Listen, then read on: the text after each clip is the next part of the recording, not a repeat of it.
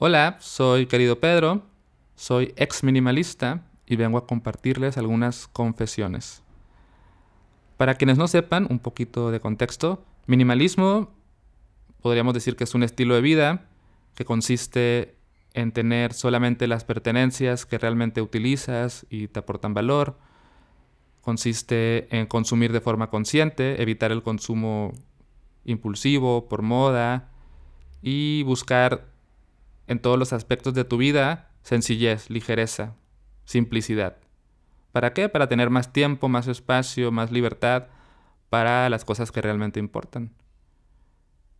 Y para quienes no sepan, mi proyecto comenzó siendo un proyecto de minimalismo para compartir mi proceso como una persona minimalista. Mi primer libro, que se publicó en el 2018, se llama La vida minimal y es prácticamente pues una guía para una vida minimalista. Antes de tener un libro tuve un blog, pero realmente mi proceso para tener una vida más sencilla comenzó aproximadamente en el 2013, 2014 entonces, hace ya 10 años de eso. Y hoy en día, claro que sigo teniendo una vida sencilla, procuro vivir ligero, no tengo acceso a pertenencias, no compro por comprar. Sin embargo, ya no me gusta identificarme como minimalista, ya no me gusta cargar con esa etiqueta y también me he alivianado muchísimo en cuanto a lo que considero para mí una vida minimalista. Es decir, ya no soy tan intenso ni tan extremo y creo que es importante compartir cómo ha sido este proceso para mí. Cuando yo empecé con el minimalismo, me empezó a llamar muchísimo la atención, eh, me encantaba la promesa, ¿no? la idea de tener una vida súper sencilla, con mucho tiempo libre, espacio, orden, me encantaba la idea de tener como orden en mi casa, eh, me gustaba también este tema de, pues como gastas menos, entonces no tienes que trabajar tanto y por lo tanto tienes más libertad también. Y, sonaba muy bien, ¿no? Y empecé a hacerlo y descubrí que sí tenía un impacto muy bonito, ¿no? O sea, tener menos cosas en mi casa, en mi closet, en mis espacios, se sentía muy bien. Dejar ir cosas, o sea, depurar, ¿no? Agarrar cosas que ya no utilizaba y sacarlas de mi vida, como se sentía como una liberación. Sí, sí reduje muchos de mis gastos, ¿no? dejando de comprar un poco como por ocio, ¿no? Pero luego empezó a pasar que yo, por lo menos, lo llevé a un, a un extremo, ¿no? Como me puse muy intenso y me fijaba demasiado en lo que tenía y en lo que iba a comprar y, y si tenía un tenedor de más, eh, me sentía eh, como que no era minimalista, ¿no? O sea, como que realmente lo llevé a un perfeccionismo que no era sano. Pero realmente la confesión que quiero hacer, o sea, creo que el origen o la raíz de todas las... Em, es decir, de todas las cosas que hice como minimalista que no tenían sentido, es la siguiente. Aquí va. Creo que yo me aproximé al minimalismo inconscientemente buscando que mi vida estuviera libre de desorden, complejidad. O sea, yo quería, no quería una vida sencilla, quería una vida fácil. Esa es quizás la forma más, más directa y clara de, explicarlo. No estaba buscando una vida sencilla, estaba buscando una vida fácil. Y no lo logré, y creo que no se puede lograr, y creo que ese es mi hallazgo hasta este momento que no importa cuánto simplifiques tu vida, no va a ser fácil. La vida es por naturaleza compleja, cambiante, imperfecta, desordenada.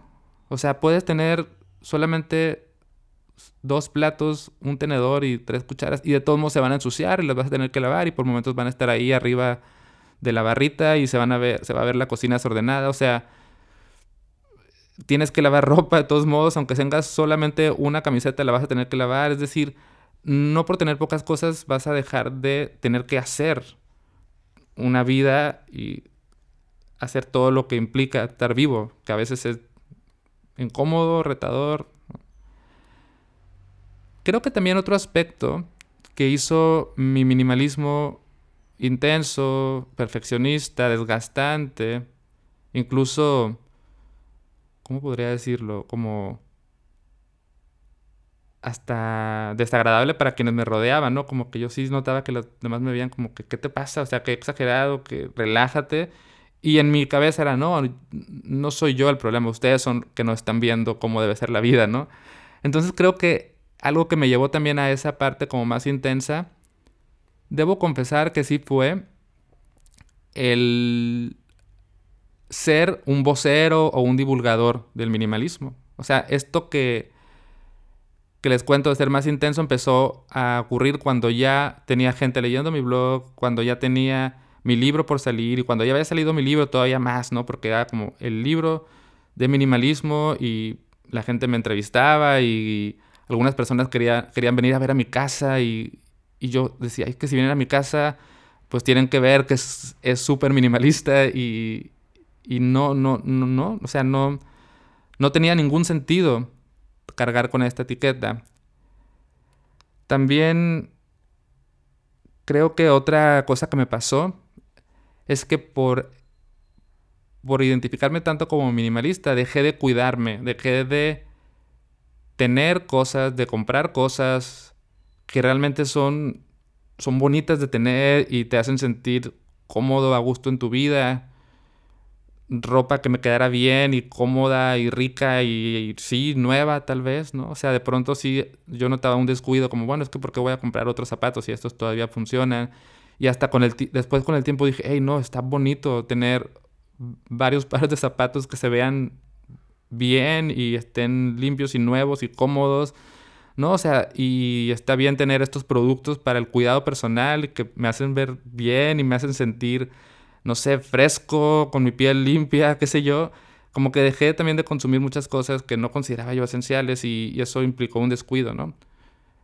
Entonces ya con el tiempo, y, creo que este proceso de, digamos, de, recuperación, de salir, ¿no? Del minimalismo, pues ya, había, ya tiene también tiempo que pasó, o sea, yo creo que ya tengo a lo mejor unos tres años, cinco años, tal vez tres, cuatro, cinco años eh, como de desintoxicación del minimalismo.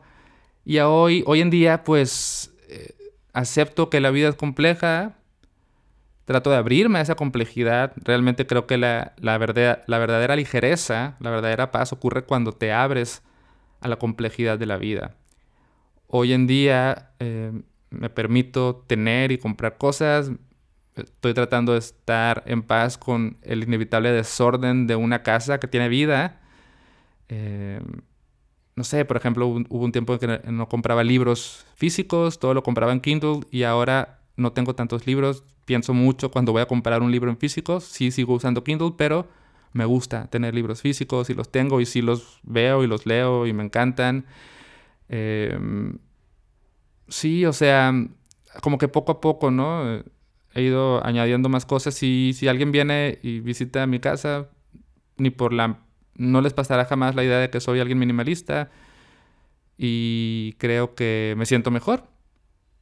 No estoy diciendo que todas las personas que son minimalistas pasaron por lo mismo que yo, ni tienen las mismas creencias que yo tuve en su momento. Yo creo que a, mí en lo particular sí me afectó el tema de, como, vamos a ponerlo así, como el reconocimiento, ¿no? De personas que me veían como minimalista. Yo creo que eso sí fue un factor.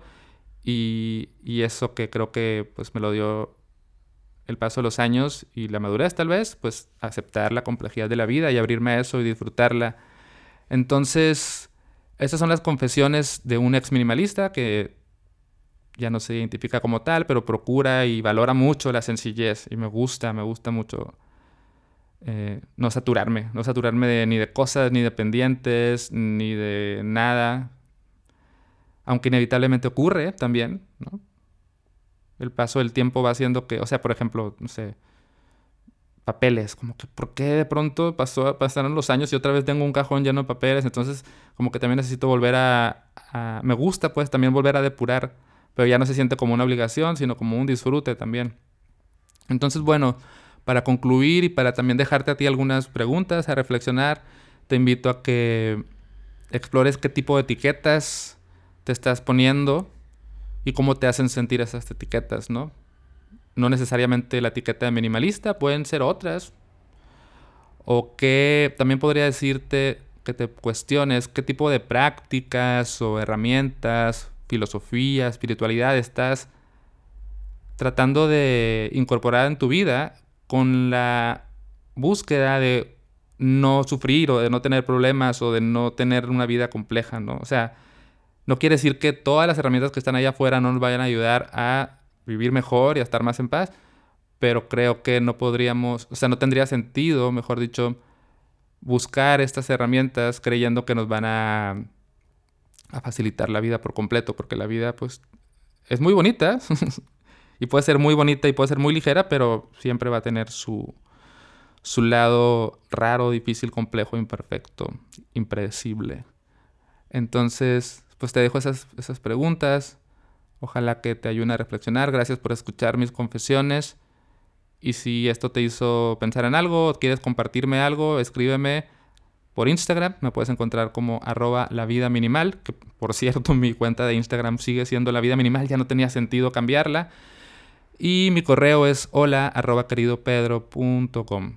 Gracias por escuchar y bye bye.